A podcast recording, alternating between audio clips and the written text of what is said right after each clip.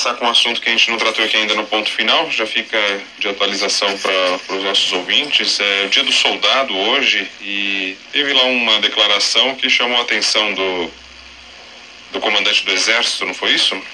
Pois é, Rodrigo. O comandante do Exército, general Paulo Sérgio, andava bastante quieto, né? Desde que começou essa grande discussão nacional sobre o papel das Forças Armadas, se o artigo 142 da Constituição garantiria ou não algum tipo de intervenção das Forças Armadas como um poder moderador em caso de crise entre os poderes, é, e também a discussão das Forças Armadas opinando sobre a questão do voto em Nossa, foi culpa minha. Foi culpa minha essa interrupção. Oi, desculpa. desculpa. Vocês me, ouvi, me ouvem? Desculpa. Olha, foi eu. Vou Você me desligou, é isso, Rodrigo? Não, é, a gente tem um grupo nosso aqui. Eu esbarrei a minha mão no telefone e fez uma ligação. Ah, e aí você me ligou, por isso que eu caí. Me desculpa, Tem uma ligação aqui, Rodrigo, Rodrigo Bocardi ligando. Falei, que tá Estamos já aqui gente? conectados todos, e ainda pro mundo inteiro. Por que que tô querendo trazer essa conversa pro, só pro nosso grupo? Jamais. Que isso? Vamos lá, Vera, me perdoe. Até onde vocês me escutaram? Não, a gente estava é, naquela eu parte dizia... que estava dizendo, daquela, da, da, toda é. aquela discussão em torno da, da, da, Constituição, ou quem tem o direito, quem não pode, quem deve, quem não deve. Forças Armadas, né? E aí já tinha havido manifestações do comandante da Aeronáutica e do comandante da Marinha por meio daquele exercício lá da Marinha de Formosa e de levar o convite ao Bolsonaro com um desfile de tanques e tal. Mas o comandante do Exército seguia muito quieto, muito discreto. E havia uma cobrança, inclusive, pelo posicionamento dele. Uma cobrança feita tanto pelo presidente Jair Bolsonaro, como da parte daqueles que querem uma mensagem inequívoca das Forças Armadas a favor da democracia e contra esses lampejos autoritários. Hoje ele falou. E a meu ver, Rodrigo, a fala dele serve tanto para interpretar de um lado quanto do outro. É uma fala que, que é pró-democracia, pró-tranquilidade, estabilidade e desenvolvimento. Ele usa essas palavras. Mas ele também enaltece o papel do presidente da República como chefe maior, comandante em chefe das Forças Armadas. O que para alguns foi lido como ali um leve afago ao Bolsonaro e dando a entender que as Forças Armadas teriam que seguir um eventual comando do presidente. Mas veja, ele fala que é um momento de paz, de estabilidade, ele fala assim: paz, união, liberdade, democracia, justiça, ordem e progresso. São os pilares ali do regime democrático. Fala: o momento desta justa homenagem aos soldados nos motiva a reafirmar o compromisso com os valores mais nobres da pátria, com a sociedade brasileira em seus anseios de tranquilidade, estabilidade e desenvolvimento. Então, a leitura majoritária que eu colhi da fala do general Paulo Sérgio é de uma fala pró-apaziguamento dos ânimos, contra esse acirramento da, das posições e contra essa ideia que vem sendo alimentada por alguns generais, por alguns almirantes, etc., de que as Forças Armadas poderiam ser um poder moderador.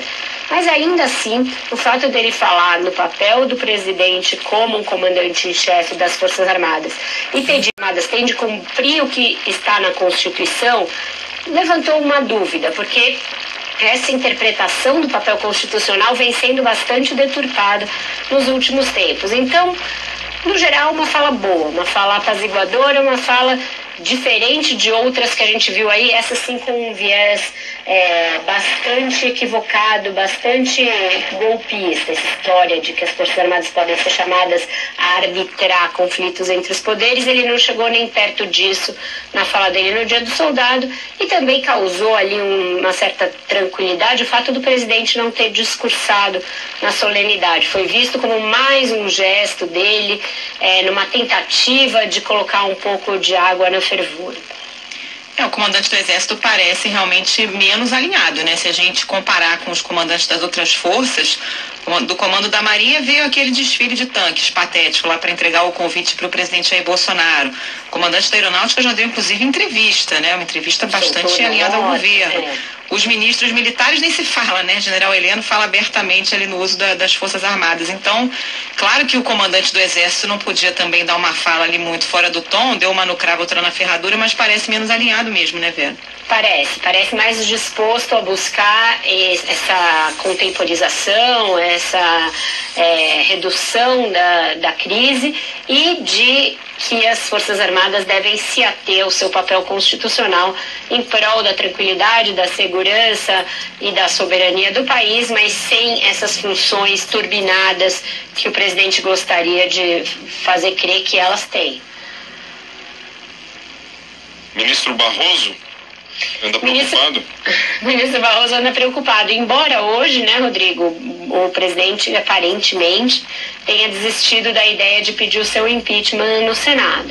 Isso já vinha sendo costurado desde a semana passada, não funcionou no caso do ministro Alexandre de Moraes, mas aí Bolsonaro aparentemente, por hora, não vai entrar com um novo pedido de impeachment, dessa vez contra o ministro Barroso, que também é o presidente do Tribunal Superior Eleitoral. Alguns fatores teriam pesado aí para demovê-lo dessa ideia. O mais importante, o fato de que seriam duas derrotas e não uma porque com o pedido do Alexandre de Moraes, ele já será derrotado porque o presidente do Senado, Rodrigo Pacheco, não levará adiante. Se apresentasse dois pedidos, seriam dois aí para a gaveta e a palavra do presidente vai ficando assim desmoralizada, com menos peso ainda do que ela já tem. Ele faz uma bravata, faz um gesto de apresentar esses pedidos e eles não dão em nada. Então essa foi a razão principal. A segunda razão foi o fato de que, com a Câmara já tendo derrotado a proposta de emenda à Constituição que criava o voto impresso, essa pauta deu uma diminuída, ela perdeu relevância, mesmo nesses bolsões bolsonaristas que gostam de criar confusão e balbúrdia. Agora, a pauta que é ligada ao Alexandre de Moraes, aquela que acusa a tal ditadura branca do Supremo, a ideia de que o Supremo seria aí um, um poder a tolher as liberdades individuais e a liberdade de expressão, essa é a pauta que está mais candente nos grupos bolsonaristas, no Facebook, no Telegram, no WhatsApp, nas redes sociais como o Twitter. Então, essa é a que se quer incendiar daqui até o 7 de setembro. Claro, o clamor pelo voto impresso também estará lá. Mas essa ideia do Supremo como uma ditadura branca é a mais dominante hoje em dia. Então, daí por que focar na figura do ministro Alexandre de Moraes, que, além de tudo, tem quatro inquéritos abertos sobre o seu poder e todos eles envolvendo o presidente da República de alguma maneira. Então, por enquanto, parece não se terá pedido de impeachment do, do Barroso. E ele, Barroso, ao ser questionado sobre isso, fez ali uma leve ironia dizendo que quantidade de vezes que ele tem de responder sobre se haverá ou não um golpe no Brasil já é por si só uma coisa para deixar qualquer um bastante preocupado. É, estamos todos, né? Agora, Vera, como é que você viu essa mudança aí no texto do Código Eleitoral, que foi incluída eh, agora, prevendo quarentena para juízes, policiais e militares que pretendam ser candidatos? Eu, antes de te ouvir, eu acho que em tese é uma medida salutar, porque é, o policial, por exemplo, comanda uma greve e na eleição seguinte se candidata e se elege, quer dizer, usa o cargo ali como plataforma eleitoral. Mas querer mudar a regra tão perto da eleição também não fica parecendo um certo casuísmo, Vera? Não deveria valer só para outra eleição? Tem sido assim, né, Carol? Todas as mudanças é, eleitorais, elas são praticamente todos os anos, a cada nova eleição você tem uma nova regra, elas acontecem até um ano antes da eleição. Então, não seria uma novidade uh, isso ser assim. E além do que, esse código eleitoral tem um tanto de medidas assim que alteram tudo que está aí. Então, vai ter uma batelada, essa não é a única. Me parece salutar nesse momento em que a gente vê uma exacerbação ideológica do discurso, principalmente nas polícias, nas polícias militares. Então, querer colocar um freio nessa politização e essa bancada aí fardada e armada, que já cresceu muito em 2018 e cresceria é, segundo algumas análises, também em 22, puxada por esse discurso mais radicalizado, me parece uma medida salutar para esse propósito da gente blindar a democracia de ataques que vêm do seu interior e contra os seus próprios pilares, contra suas próprias instituições. E eu acho que tem aí uma aliança que convém a todos. Então, essa ideia de frear os militares e os policiais atende a um certo centro e barra esquerda que é, não quer ver essa avalanche de fardados é, se candidatando em 22. E aí eles colocaram também a história dos juízes, que tenta tirar do páreo alguém que já não está muito no páreo, mas que sempre fica ali uma dúvida se vai ser candidato ou não, que é o ex-juiz Sérgio Moro, né? Aí vai haver uma grande discussão sobre se essa medida atinge quem já se aposentou lá atrás, quem já se retirou da, da carreira lá atrás, como foi o caso dele. Mas quando se fala em cinco anos, não é por acaso. É que quer, se quer atingir o período no qual ele se aposentou da Justiça Federal para ser ministro do Jair Bolsonaro, então também abarcá-lo nessa eventual reforma eleitoral. Mas vai haver uma grande dúvida, vai haver uma judicialização caso isso passe, porque as pessoas que já se aposentaram vão alegar direito adquirido, as, aquelas que quiserem se candidatar. Então vai ter uma celeuma. Vamos ver se vai passar. Tem tanta coisa nesse Código Eleitoral, é um repolho ali com tantas medidas, algumas delas contraditórias, que vão em direções diferentes, que a gente vai ter que esperar ver o que vai ser votado ali, para ver o que, que virou joio, o que, que virou trigo, e mais, esperar o que disso daí vai prosperar lá no Senado, porque não existe essa grande disposição reformista das regras das eleições lá no Senado. Isso aí é uma balbúrdia que está na Câmara, está em ebulição na Câmara, diz muito respeito a capacidade dos próprios deputados de se reelegerem, de como eles vão usar os recursos eleitorais. No caso do Senado, como não renovam nem todas as cadeiras, e como a eleição para senador é uma eleição majoritária, em que você vota no candidato e não no partido, não tem cálculo de coeficiente, não tem nada disso, a disposição deles é muito mais conservadora do que a da Câmara, é de manter as regras atuais até para ver como algumas das mudanças definidas lá atrás e que já se quer mudar de novo, como elas vão é, se comportar nas urnas, a saber, a proibição de coligações, as cláusulas de desempenhos para os partidos. Então, o Senado tende a querer engavetar a maioria dessas mudanças e fazer uma eleição com a regra que já está definida. Agora, é, nesse repolho que você falou, tem uma concentração muito grande de de medidas de perpetuação de cargo, né, ou pelo menos de, de prorrogação de mandato, né, é, e também aliada à questão financeira também, onde pudesse beneficiar. Incrível isso, né? E acontece de, de véspera em véspera né, de eleição, sempre tem, né? Quem está lá fica encontrando uma maneira. Esse caso específico é esse. Para que trazer novos policiais, novos militares para concorrer comigo que já estou aqui? Para que trazer juiz Sérgio Moro? Para que trazer essas pessoas, né? É bem isso, Rodrigo. Tem aí uma questão de se a farinha é pouca, o meu pirão primeiro, certamente. Eles acham e que o dinheiro para campanhas foi muito encurtado com a proibição das doações de empresas. O que você tem é aquele fundo que tem que ser dividido para todo mundo, candidatos a cargos majoritários e candidatos ao legislativo. Então, eles querem assegurar a maior parte desses recursos e fazer uma regra pela qual quem já tem mandato, quem já tem essa estrutura que vem do mandato, tem uma vantagem sobre os demais, sobre aquela ideia de renovação.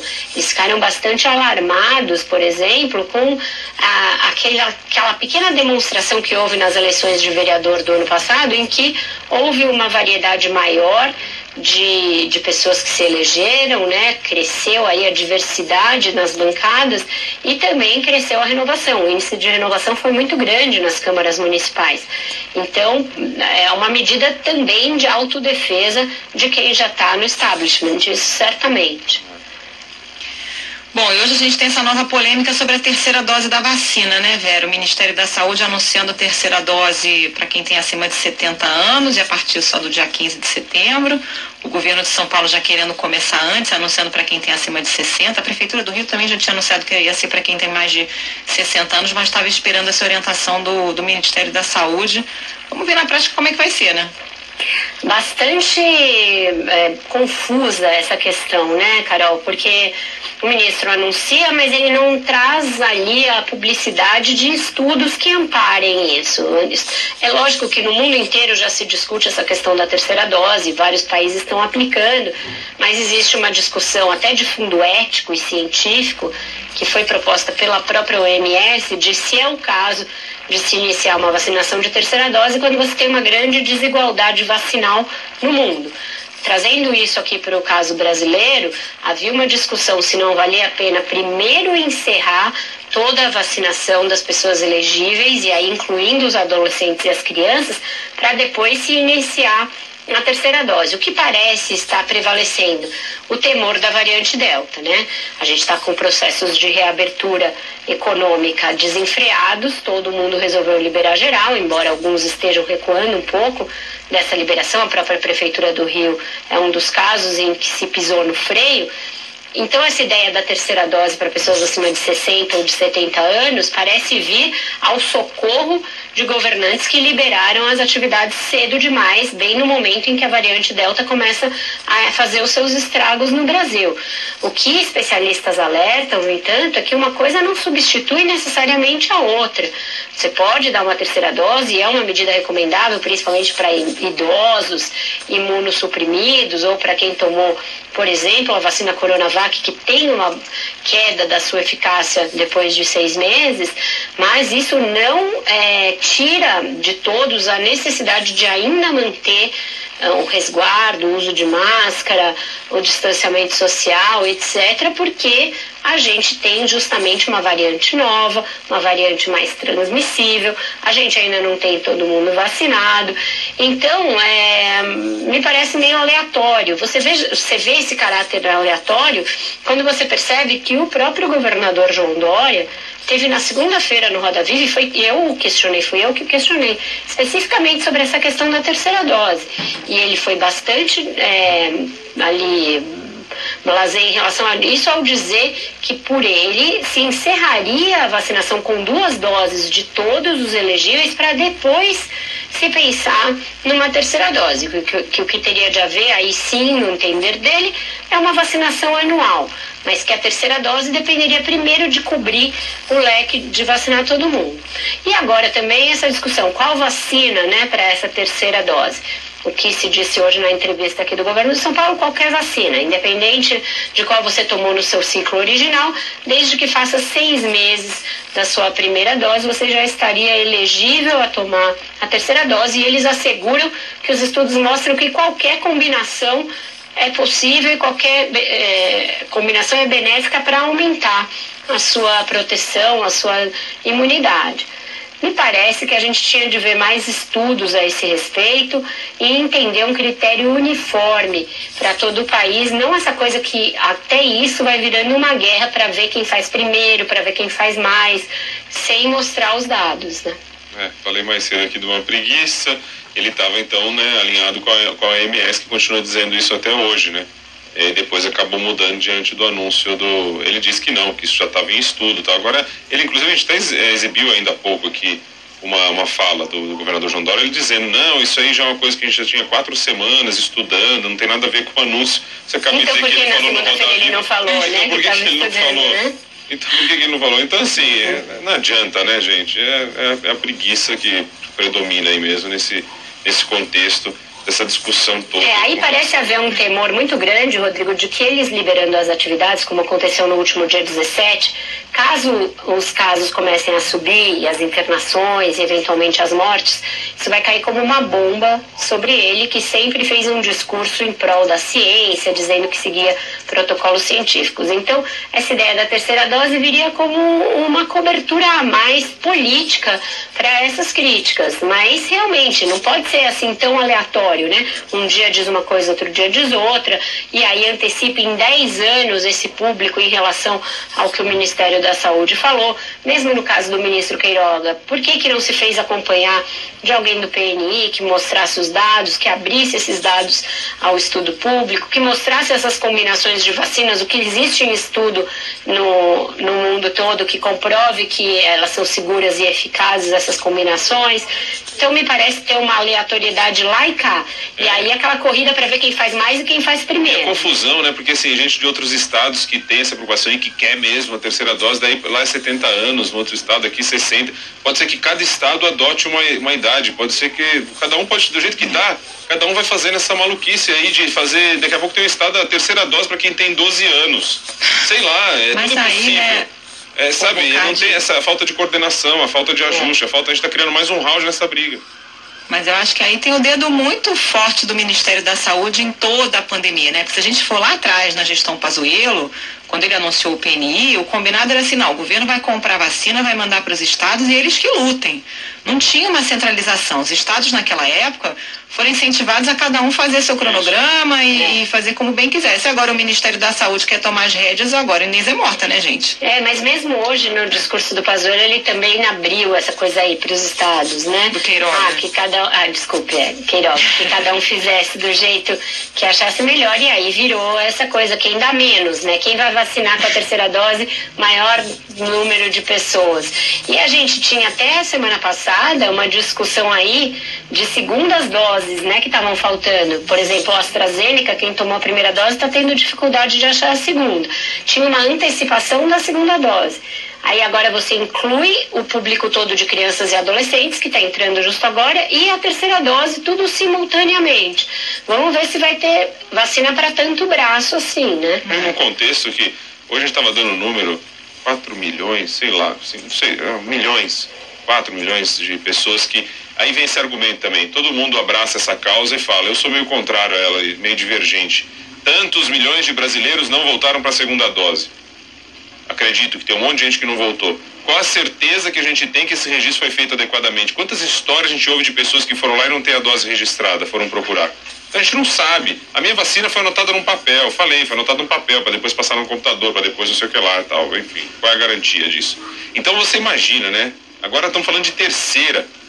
É tudo aquilo que o Brasil sempre disse que tinha, pelo menos nós dissemos, porque a gente acompanhou em outros momentos a questão da vacinação. Isso acabou, né? Isso não existe. A, a vacinação é super eficaz, super eficiente, melhor dizendo a palavra, o processo de vacinação. Esquece.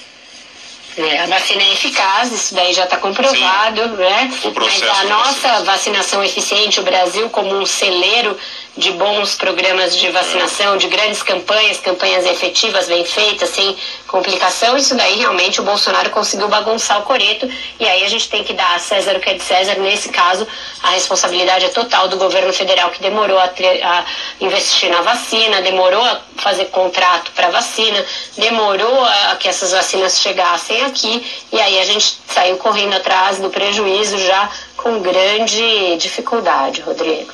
É isso aí. Todo mundo feliz porque a Vera, a Vera arrumou a estante dela. Nem nada, até essa zona total, bagunça, horrível. Daqui de São Paulo, o Walter disse que você arrumou a sua estante. Gente, ontem eu tava vendo a estante do Merval, a estante da Flávia Oliveira, um brinco. Tudo- é vou tudo, contratar alguém para arrumar é aqui tudo- a minha. Vera, é tudo aqueles croma. Cenográfico, chama- tudo em TV a gente chroma chama croma, é. Ali, É. Isso aí é tudo. Nunca se vendeu tanto nessa pandemia do que Eu- aquela tela de, de fundo de, de, Eu vou de fazer livro. isso aqui, porque a minha tá só no pó, o negócio que tá horrível. Eu também lá, eu nem- eu nem faço meu programa de casa porque eu não tenho nenhuma parede com tanto livro assim, imagina.